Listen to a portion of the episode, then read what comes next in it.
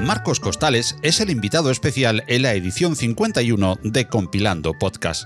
Marcos es administrador de sistemas Linux con multitud de certificados en su haber. Su constante inquietud le están llevando actualmente a la conversión en DevOps. Ha sido desarrollador del muy popular cortafuegos GUFW y de otras muchas aplicaciones de software libre como Folder Color, Anoise y el navegador UNAF para Ubuntu Tax. Precisamente UNAF será uno de los puntos centrales de nuestra charla de hoy con Marcos, con el cual también departiremos del sistema Ubuntu Tax, de la comunidad UbiPorts que lo mantiene, de los dispositivos compatibles que puedes eh, instalar y cómo lo puedes hacer fácilmente con instalador que la propia UbiPorts facilita. Igualmente y como Ubuntu Insiders, que es, haremos una parada para repasar la última LTS de la distro de Canonical, la 2004, con una atención especial a la recomendación de Marcos de por qué cambiar Anemo en lugar de Nautilus como navegador de archivos. Te recomendamos su tutorial al respecto que encontrarás en las notas del programa.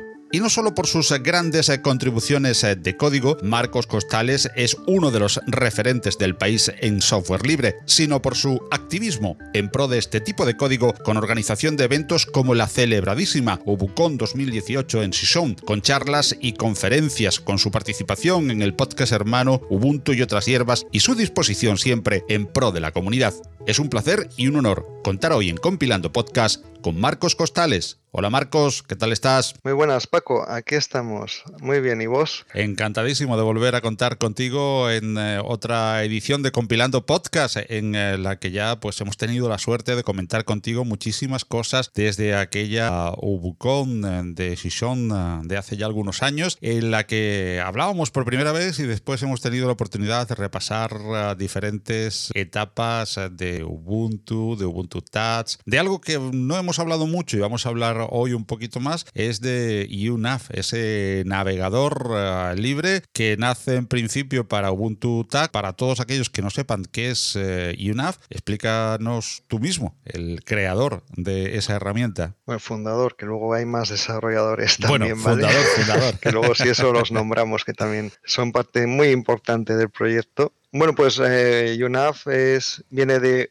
U de Ubuntu De Navigator, entonces es un navegador GPS para Ubuntu Phone, que ahora ya no se dice Ubuntu Phone, sino Ubuntu Touch, en cuando ahora que lo lleva UbiPorts. Y simplemente es, es un navegador GPS que nació cuando no había ninguno y que busca precisamente estar en sintonía con la plataforma de UbiPorts y de Ubuntu Touch, que es simplemente que sea libre, que no espíe al usuario, que respete al usuario, digamos. Y es una herramienta que, lógicamente, si es eh, libre no se puede basar en, Google Maps. ¿Qué es lo que hay debajo corriendo? ¿Cuáles son esos mapas, eh, Marcos? Bueno, pues los mapas actualmente, ahora he trabajado este verano en la versión offline, ¿vale? Entonces, bueno, hay los mapas eh, online y offline. Los online son de Carto, CartoDB, que creo que es una empresa española, si no, no me equivoco. no son unos mapas muy vistosos, pero bueno, hacen su función. Y luego tenemos los mapas offline, que son de OpenStreetMaps puros y duros, y están servidos por una aplicación que es OSM Scout. ¿Y esta idea de dónde surge? ¿Cómo nace? ¿Cómo nace? Pues nace, bueno, yo soy un Ubuntu Insider, entonces tuve el privilegio de que Ubuntu me cediera un móvil, un BQ de aquella, y yo te hablo, yo creo que por el 2015 ya, que hablabas que aún conocía mucho de ella, pues imagínate desde el 2015. Y de hecho es un dato que podemos hablar luego sobre la obsolescencia programada, porque este BQ con Ubuntu Touch sigue teniendo soporte. Cada mes hay una actualización, pero bueno, vamos a la pregunta que me has hecho. Entonces yo estaba muy alegre con mi Ubuntu Phone, pero un día, yendo con mi novia a un pueblo de Asturias, resultó que deberíamos haber tardado como una hora Y yo cabezón, que yo quería usar mi Ubuntu Phone en lugar de mi Android, pues dije, venga, vamos con Ubuntu. De hecho, yo solo uso Ubuntu desde que me lo dieron, ¿eh? Y tardamos tres horas en llegar. Entonces me dije a mí mismo, ¿qué puedo hacer yo respecto a esto? Y yo tenía un poco de experiencia con una aplicación que había hecho que fue un auténtico fracaso, pero tenía un poco de experiencia de geolocalización, de incluir mapas, de incluir marcadores, usar una base de datos con esos mapas. Entonces, digamos que, bueno, tenía un poco de conocimiento, pero bueno, de a partir de ahí me puse manos a la obra a crear el GPS. Y bueno, en más o menos yo creo recordar que en un mes y medio ya estaba algo presentable y fue un, pues un reto interesante porque al final te planteas decir cómo sé que estoy en ruta, cómo, cómo no lo sé, cuánto hay, hay, unos problemas ahí eh, detrás que la verdad es que son bastante apasionantes. Y me comentabas antes, hace un ratito, que, que no eras, bueno, que eras el, el, fundador. Te decía el creador y tú me decías, bueno, el, el, fundador, porque hay mucha más gente creando. Fuiste el pionero, el que se le ocurrió la idea y el que se metió a picar código por, por primera vez. Pero ¿quiénes sí. son los miembros ahora del, del, equipo? Sí, pues, bueno, los miembros ahora mismo, digamos que somos, son Joan Cibersip y yo, ¿vale? Pero bueno, en estos años han pasado más desarrolladores, ha pasado por ejemplo a Aaron, que hizo una migración de las librerías de Ubuntu Touch, de las que había, a otras nuevas que era necesario hacer. Dan Chapman, que es el que hace Deco, que hizo, colaboró un poco en los diálogos de la aplicación. Luego hay dos personas muy importantes, que es Joen Berrot, que es creo que es alemán, y Nekeles Ramanathan, que creo que por el nombre es indio, pero debe vivir por, también por Alemania, por ahí, porque Ubuntu Touch tiene mucho tirón en Alemania, por lo visto. Y esos dos son unos cracks y llevaron una app al siguiente nivel con su programación. Hicieron una interface muy limpia, muy bonita, que es la que yo mantengo. Entonces, bueno, el mérito del navegador por debajo puede ser mío, pero el resto es de mucha otra gente, como estos dos programadores que son excepcionales. Y luego también Olivier Tiroy, de Canónica, que también colaboró un poco en, algunos probleminas que había en UNAF. Y ese es el equipo que hubo durante todos estos años. En, ahora mismo activos, pues eh, Joan, un saludo para Joan, que sé que seguro escucha este podcast, y, yo mismo aquí. Hay algo que algunos de nuestros oyentes, o muchos de nuestros oyentes, se estarán preguntando. Bueno, ¿y cómo puedo probar UNAF? ¿Cómo puedo conocer esta herramienta alternativa a la tan conocida herramienta de Google? Pues con Ubuntu Touch solo no se puede usar en más sitios y a mí tampoco me interesa que se use en más sitios. ¿Por qué motivo? Porque UNAF quiere ser una aplicación que fomente la migración a Ubuntu Touch. Ojo, también usa librerías Ubuntu Touch, ¿vale? Pero que bueno, realmente es Qt por debajo y, y un poco de HTML, pero hay unos componentes de Ubuntu Touch que esos no están, por ejemplo, en Plasma Mobile, ¿vale? ¿Qué pasa? Si tú al final hay mucha gente, por ejemplo, en las redes sociales, mucha, que me pide una app para Android. Yo no quiero tener una app para Android. ¿Por qué? Porque en Android tienes montones de navegadores GPS. Entonces, si vas a tener una app, es algo así como decir, en Windows si necesito GIMP o necesito Inkscape, puedo usarlo. Entonces no tengo esa necesidad de, de, usar Linux. ¿Por qué? Porque ya me lo dan. Entonces yo lo que pretendo es que una sea uno de los motivos pues, para migrar a Ubuntu Touch, que no debería de ser único. Hay aplicaciones buenísimas como para, por ejemplo, el podcast, Podbeer, es buenísimo, o Deco para leer el correo electrónico. Son muy, muy, muy buenas. Eh, visualmente excepcionales, todo software libre y que no es condenada como Google, que nos pueda, que cuando usas Google Maps te preguntas, ¿has estado aquí? ¿O qué te ha parecido el restaurante en el que has estado antes? Entonces, el que quiera usar un navegador totalmente libre en un sistema operativo móvil totalmente libre tiene esa posibilidad. Yo lo que quise con UNAF no es generar un navegador para todas las plataformas que sea 100% libre. Creo que ya incluso existe alguno como OSMAN en Android y alguno más así. No sé si hay Horus Map, creo que también es libre, si no me equivoco. Pero lo que pretendo es eso, que exista una alternativa y que sea una alternativa libre y con privacidad para el usuario en Ubuntu Touch, porque cuando yo me puse con esto no había nada. Había Gear Maps de Nokia, pero era una web y no funcionaba muy allá. Entonces, eso, que por lo menos la persona que quiera migrar a Ubuntu Touch no eche en falta un navegador GPS. Sé que va a echar en falta muchas otras aplicaciones, igual, como WhatsApp, por ejemplo. Pero eso, ahora es verdad que en los últimos tiempos han salido más plataformas. Por ejemplo, yo cuando creé un app era Ubuntu Touch y ninguna más. Luego salió Plasma Mobile basado en Ubuntu Ubuntu Phone. Ahora no sé si está basado o no en Ubuntu Phone. Y ahora están saliendo más, más plataformas como Modian, creo que se llama, basado en Debian, y Manjaro o cosas así. Pero bueno, eh, actualmente mm, al final son Linux puros esas, esas plataformas nuevas que salen de móvil, más puros que igual Ubuntu Touch, que no permite, por ejemplo, permite ejecutar aplicaciones de escritorio, pero a través de un Libertine, una librería de, emulación.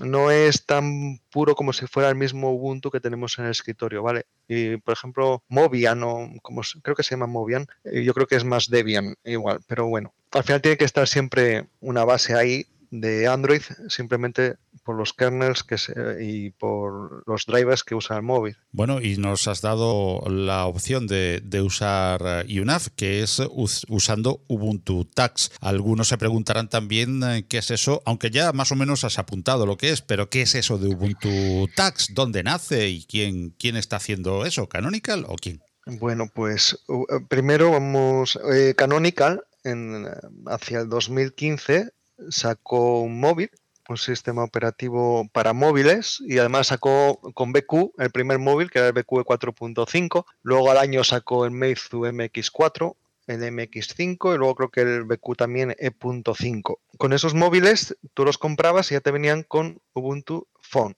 Ubuntu Phone era, era Ubuntu, ya te digo, llevaba Unity creo que 7, de aquella cuando en el escritorio había la 8 y estaba basado en Mir, con lo cual había una cierta incompatibilidad ahí, ¿vale? Canonical lo intentó, hizo, lo hizo bien, yo creo. Creó una comunidad que yo nunca vi una comunidad igual. Mira que he visto muchas en el software libre. Estoy muy metido en la comunidad de Ubuntu Desktop porque bueno, también tengo otras aplicaciones como Goof o Folder Color o tal, pero la comunidad que hubo en el móvil desde el principio fue increíble.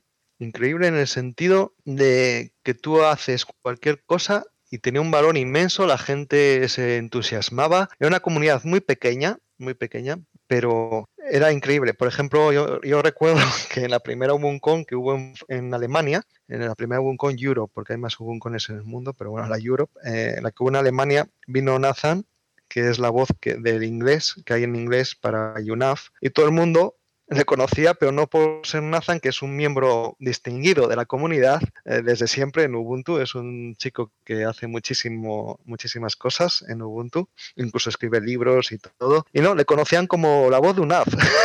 Tío, yo o sea, vengo aquí me conocen como la voz de un app, porque tiene una voz muy guapa, además, que es muy bonita, la voz de él en un app. Y entonces, ¿qué pasó? A Ubuntu no le fue muy bien, a Canonical, con Ubuntu Phone, y como yo creo recordar que a los tres años abandonó el proyecto. Para mí fue un palo porque yo había trabajado muchísimo en UNAF. En mi tiempo libre es que llegaba de trabajar y estaba igual tres o cuatro horas diarias dándole caña y prácticamente eso comía para la cama y trabajar, programar un app para la cama, así todo. Entonces era fue muy agotador.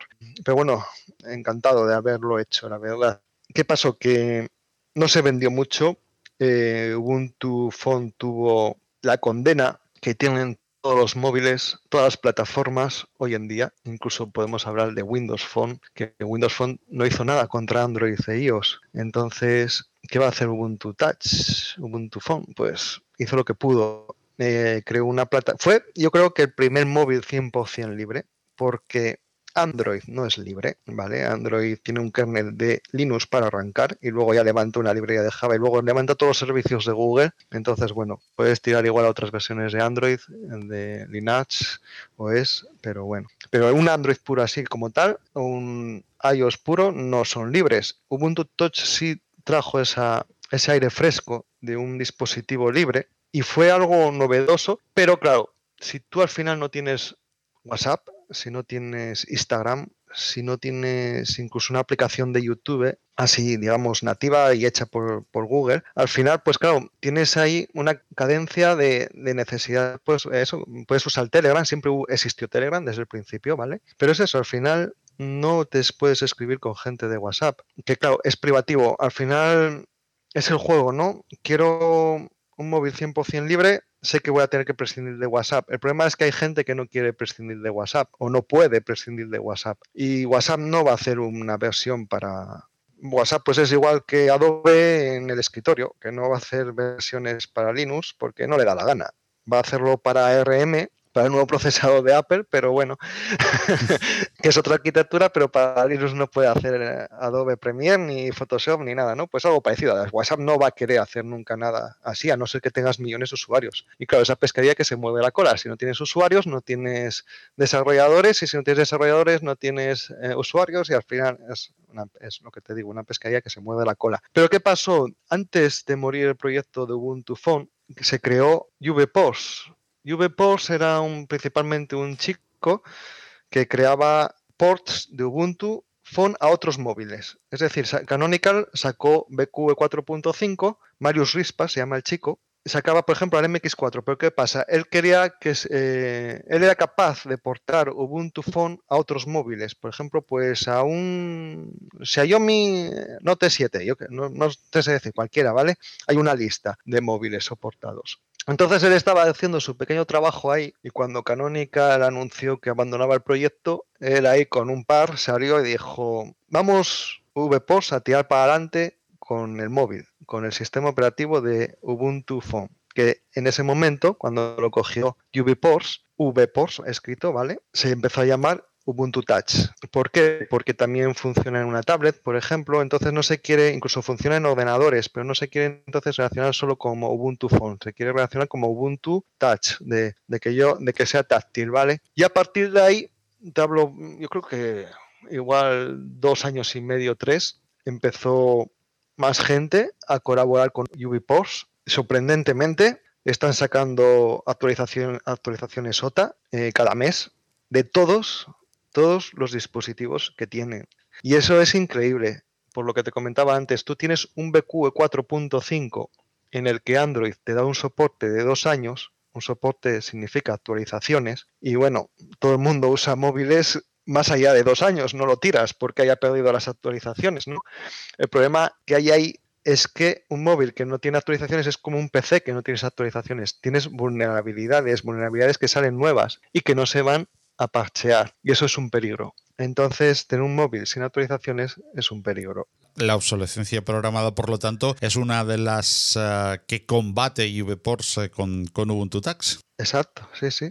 Y yo, de hecho, todavía tengo mi BQ 4.5 y va muy bien, va muy bien, muy bien, muy rápido. Y entonces, UVPorts, eh, luego hace un año así creó una fundación, que es la Fundación JuvePost, para garantizar el proyecto. Y la verdad es que a mí me tiene sorprendido eh, que sigan sacando eh, las actualizaciones en las que se mejoran muchas cosas. No son actualizaciones solo de seguridad, sino que siguen mejorando con nuevos gestos, nuevas, nuevas formas de manejar el sistema operativo. Eh, migran, por ejemplo, migraron el render de HTML, lo migraron a Chromium para que fuera más independiente y fue, vamos, están haciendo un trabajo, ya te digo, increíble, increíble, increíble. Yo no estoy eh, metido en esa organización o fundación, eh, yo hago UNAF, conozco a todos, somos todos amigos, pero bueno, yo no estoy dentro de cómo se rige ello, ¿vale?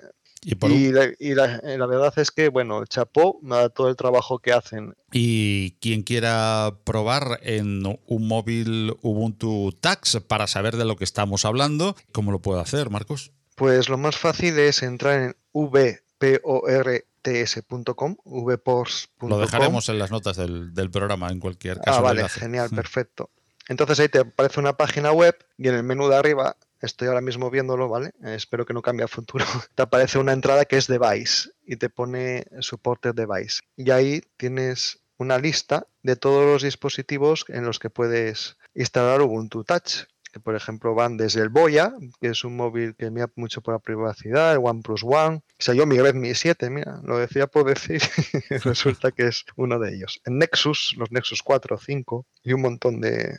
La verdad es que, a ver, estoy mirando toda la lista entera y mira, es más fácil la URL, device.ubuntu-touch.io y aparece una lista yo creo que de 25 30 móviles. Entonces, Tú con tu móvil, es importante, tu móvil tiene que estar, tiene que tener desbloqueado el, boot, el bootloader. El bootloader para poder flashear. El bootloader, exacto. Tiene que estar liberado porque si no, no puedes hacer nada. El problema es que casi todos los móviles que compramos, compramos suelen estar bloqueados. Pero bueno, tener suerte o saber desbloquearlo de cierta manera. Eso digamos que es lo peor que, que podemos tener si queremos usar Ubuntu Touch. Y luego VPost tiene un instalador que es súper sencillo en el que simplemente conectas el móvil, te lo reconoce, te pregunta qué quieres instalar. Te permite instalar incluso Android de nuevo, por si quieres, si te arrepientes, tener una forma fácil de volver atrás, de volver a restaurar todo. Y nada, te dice en qué canal quieres eh, estar, eh, estable o experimental, y ya está. Le das, te dice reinicia en Bootloader,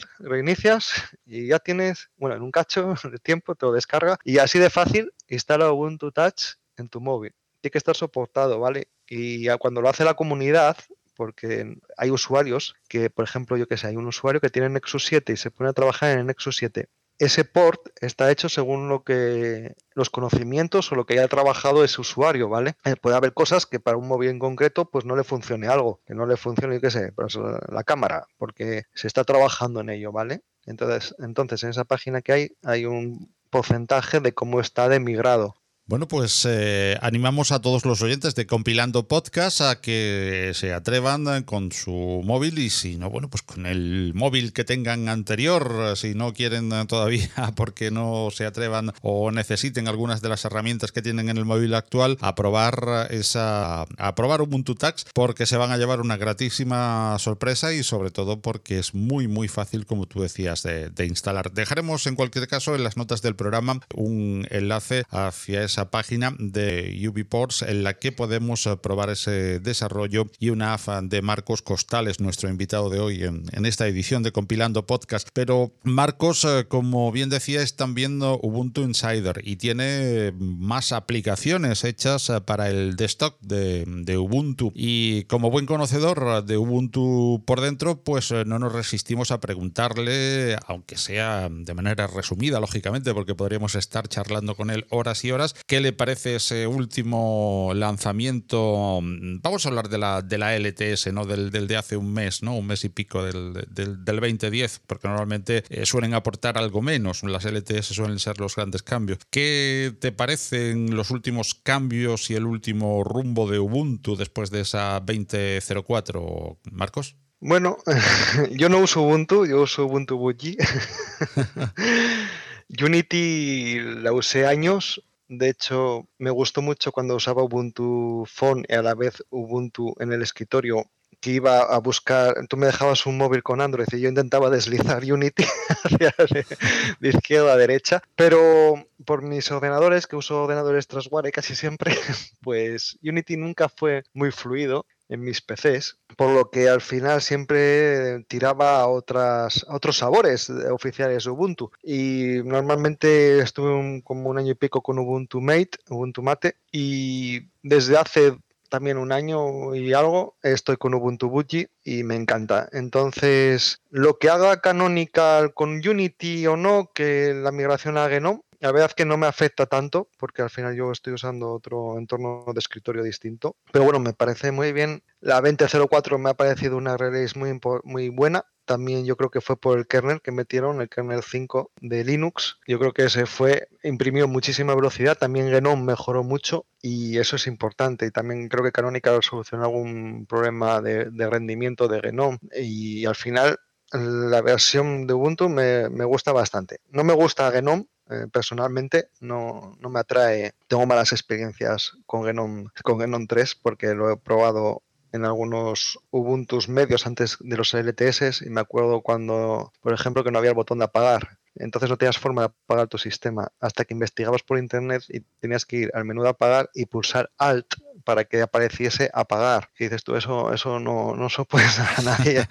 No, o sea, no, no hay que tener esas cosas. Ahora ya lo, no lo hay, ya eh, lo han cambiado, pero a mí Genome 3 mm, no es de mi agrado. Yo creo que si fuera por Genome, yo no usaría GNOME 3, usaría KDE, por ejemplo. Pero bueno, lo bueno es que en GNOME se basan muchos eh, más entornos de escritorio, como Mate, como Ubuntu está siendo bastante reconocido en esta 2004 con respecto a ediciones anteriores e incluso la propia KDE usa Ubuntu, la, la 2004, como base para, para su, distribución KDE Neon. Por lo tanto, Ubuntu está últimamente, aunque el sabor oficial, digamos, sea el de Genome, detrás KDE pues está cobrando también una importancia enorme porque Kubuntu está teniendo pues muy buena prensa y porque KDE precisamente coge a, Ubuntu como base para, para su distribución bandera. Sí, sí, pero por ejemplo, cualquiera, bueno, voy a hacer autobombo,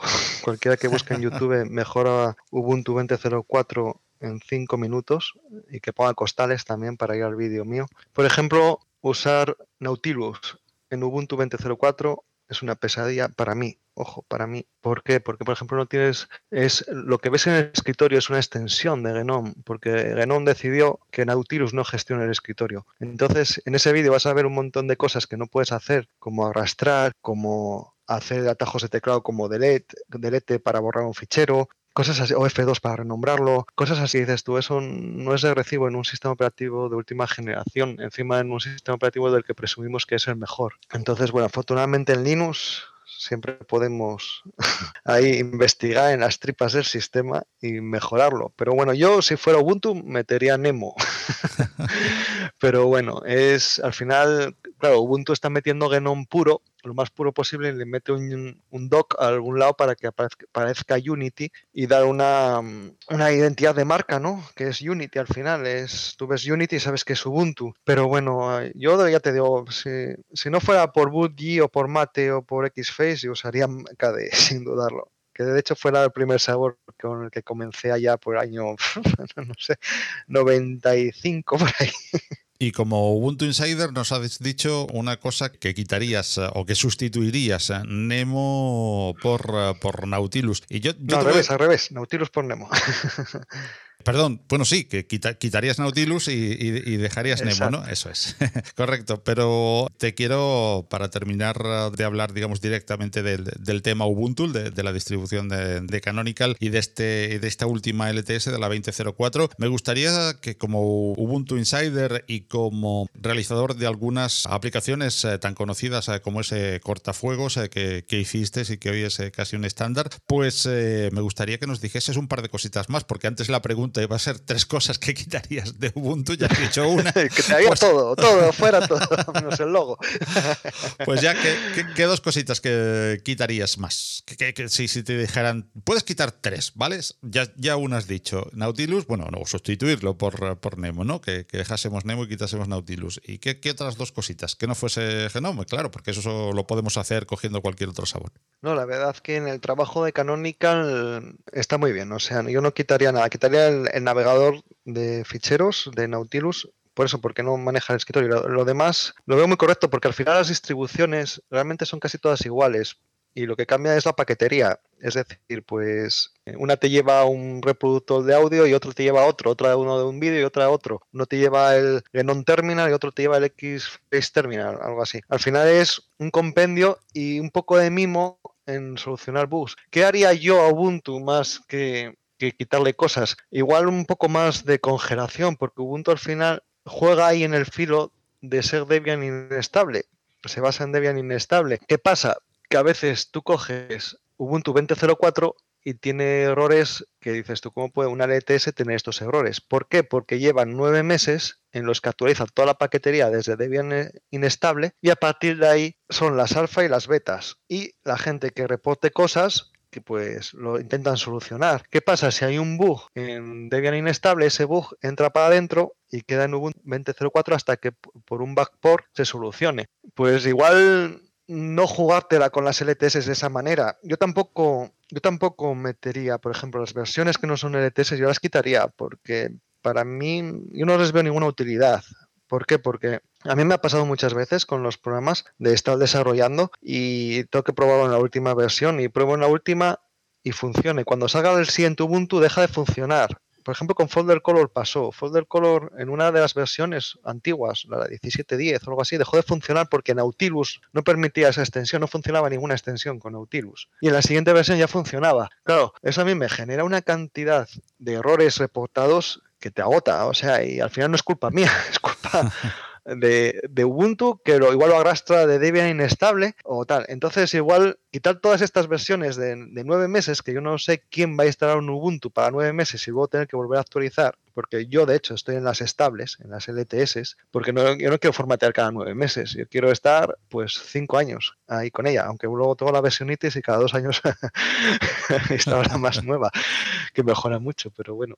Y luego también igual le daría un poco más de poder a la comunidad. ¿Y por qué te lo comento? Porque con VPOS he visto que es ha mejorado mucho Ubuntu Phone. Ubuntu Phone, que se convirtió en Ubuntu Touch, ha mejorado muchísimo desde que lo lleva la comunidad al 100%. Y al final con Ubuntu estás un poco más a la intemperie de lo que decide una empresa, que eh, bueno, eh, tiene unos programadores y decide meterte Snap a calzador y te lo mete a calzador. Yo usaba Chromium con Ubuntu siempre, pero a mí no me gusta Snap. No me gusta Snap porque lo considero lento. Mira, esa es una de las cosas que yo quitaría, Snap.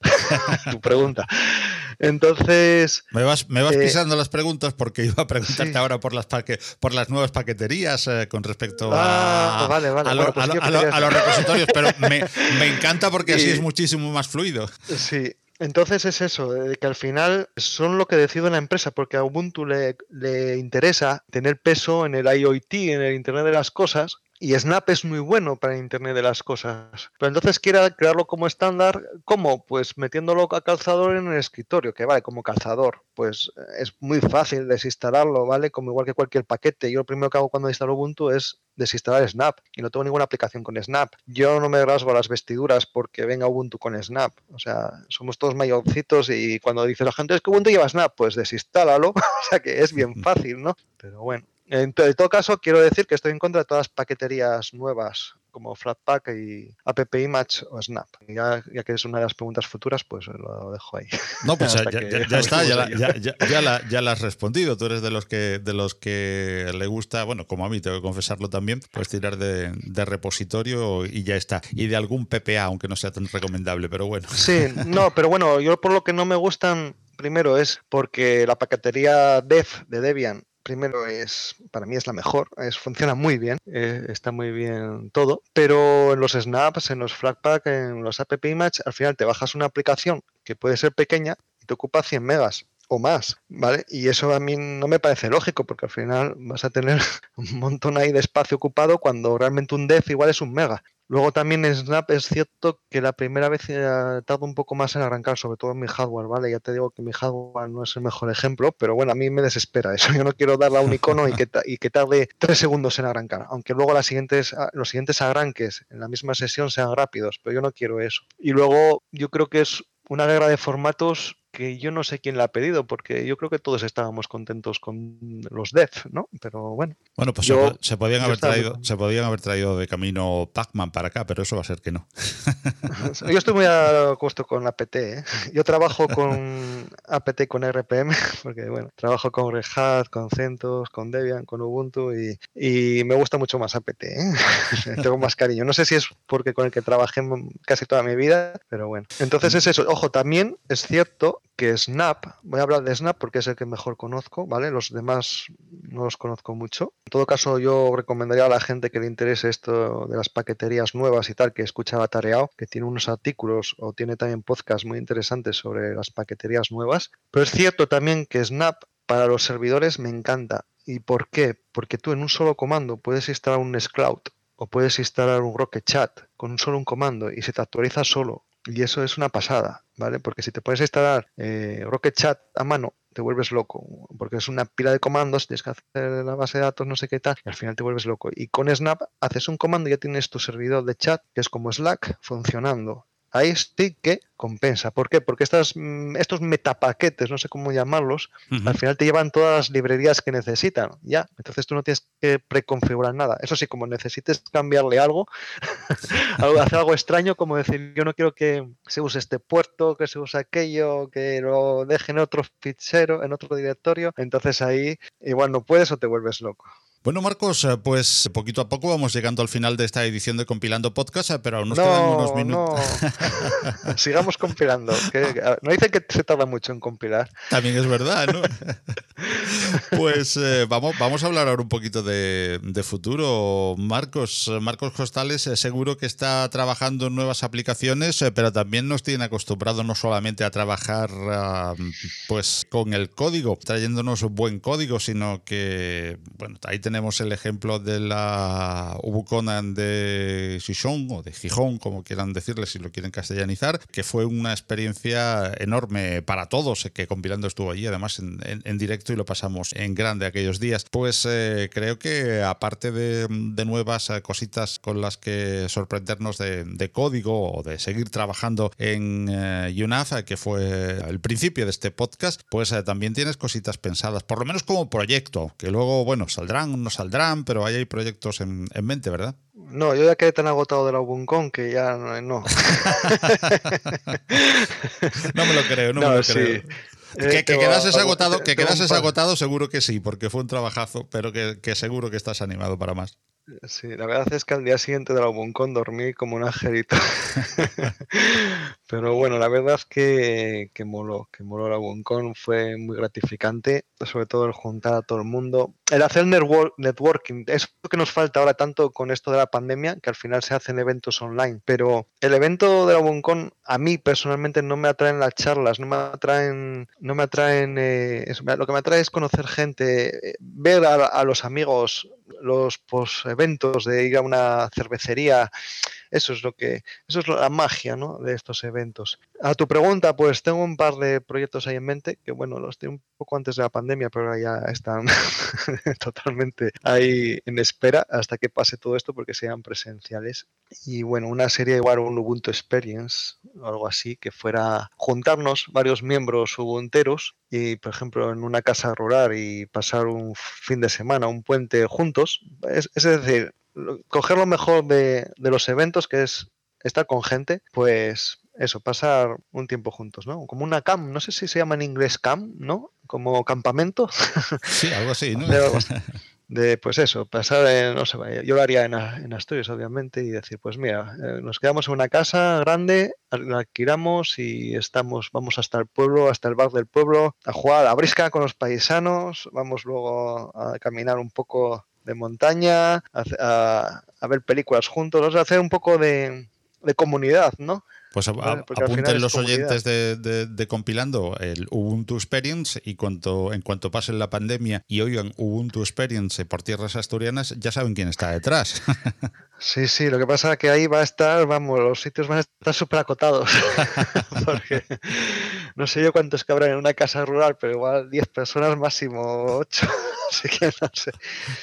Pero bueno. Y en cuanto mm, a desarrollos, ¿algún desarrollo en mente próximamente o dedicado a, seguir eh, mejorando y a seguir eh, poniendo a punto con nuevas versiones eh, UNAF?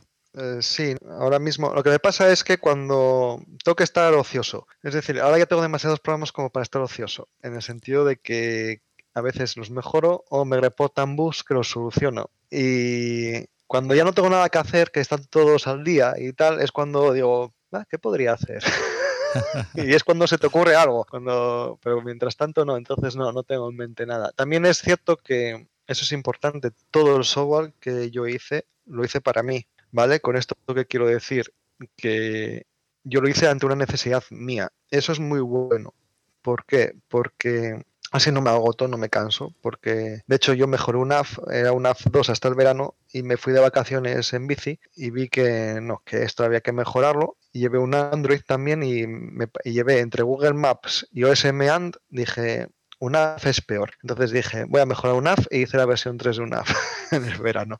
Y volví otra vez de viaje y ahí dije, ahora sí. Entonces es eso. Yo voy a mi ritmo, voy ante mis necesidades reales. Entonces a mí que haya, había gente, oye, quiero un app offline. Ya, pero no sé hacerlo y me va a llevar muchísimo tiempo, entonces no era una de mis prioridades. Entonces es eso. Como yo creo en el software libre, todo lo que yo creo lo creo en software libre y de paso eh, se beneficia a la comunidad, a los usuarios. Pero es eso, principalmente yo creo que es importante cuando haces un proyecto no hacerlo para otros, porque al final te vas a quemar o te vas a cansar. Es que hacerlo para ti, para tus necesidades. Pues eh, Marcos, gracias a tus eh, necesidades eh, tenemos oh, un buen montón de software disponible en la comunidad de software libre, esa que tú también tanto cuidas, mimas y de la que te encargas pues también a través del podcast hermano Ubuntu y otras hierbas de reportar novedades y un buen montón de noticias alrededor no solamente del mundo Ubuntu, sino de todo el mundo del, del software libre. Ha sido un placer, como siempre, Marcos, el tenerte en compilando podcast, hablando hoy principalmente de UNAF, eh, pero también eh, de novedades de esta nueva Ubuntu 20.04 y en general eh, de tu trabajo desarrollando para la, comunidad del software libre. Marcos Costales, un placer como siempre y esperemos vernos pues en una Ubuntu Experience o en cualquier otro evento prontito cuando se pase este maldito bicho ya y podamos de nuevo darnos un, abrazo aparte de, compartir micrófono y de compartir experiencias como siempre a través de los canales a distancia, que volvamos a tener aquella gran experiencia de, la UBUCON de, de que fue, que fue absolutamente genial. Muchísimas gracias por La verdad es que esto de la pandemia fue increíble, porque yo todavía lo hablo y, por ejemplo, lo comento con Diogo, de decir, joder, Diogo, cómo echo de menos vernos y tal. Diogo Constantino, que es portugués, es un crack. Y eso, y yo sinceramente tengo mono de UBUCON porque de hecho yo no falta ninguna en Europa. Y bueno, ojo, también es importante bueno, tú lo viste, Paco, eh, en las Ubuncons de Ubuntu hay un peso muy grande de UBPOS, de Ubuntu Touch. Sí, efectivamente. Muchísimo, muchísimos, muchísimos usuarios de Ubuntu Touch. Y allí Además, eso puedes conocer a un montón de desarrolladores también de Ubuntu Touch. Eh, puedes comprar merchandising, puedes. Puedes llevar tu móvil si está, soportado y te, lo, y, te lo instalan para que lo pruebes. En fin, puedes ver. Sí. Sí, Y yo te digo, eh, son unos chicos increíbles, increíbles. O sea, la verdad es que en las comunidades de software libre hay gente formidable. O sea, por ejemplo, yo a ti te conocí, vamos, fue una, experiencia muy buena conocerte en persona. Este verano estuve, por ejemplo, en Valencia con el Atareado y cosas así. O sea, al final es eso, es hardware, es software, pero hay personas detrás y mola conocerlas. Es algo único, es lo que nos diferencia igual de Windows o Apple, ¿no? Efectivamente, pues, pues con eso nos quedamos para cerrar. Me parece estupendo y espléndido, una preciosa manera de, cerrar, lo que diferencia también el software libre de otras plataformas, que no solamente pues, es la manera de liberar o de licenciar un código determinado, sino la comunidad y la comunidad son, son personas. Personas como Marcos Costales. Muchísimas gracias, Marcos. Un fortísimo abrazo. Gracias por tu tiempo y a seguro que volveremos a, a encontrarnos en Compilando. Muchísimas gracias a ti. Un placer estar aquí, un honor. Y ya sabes, si nos, si nos vemos en persona y, hablamos de decir, ¿te acuerdas de aquella pandemia que hubo hace años? aquella distopía, que yo creo que nadie lo cree todavía. Pero bueno. Bueno, un abrazo Paco muy grande y un abrazo a todos los oyentes. Ha sido un auténtico placer. Un abrazo.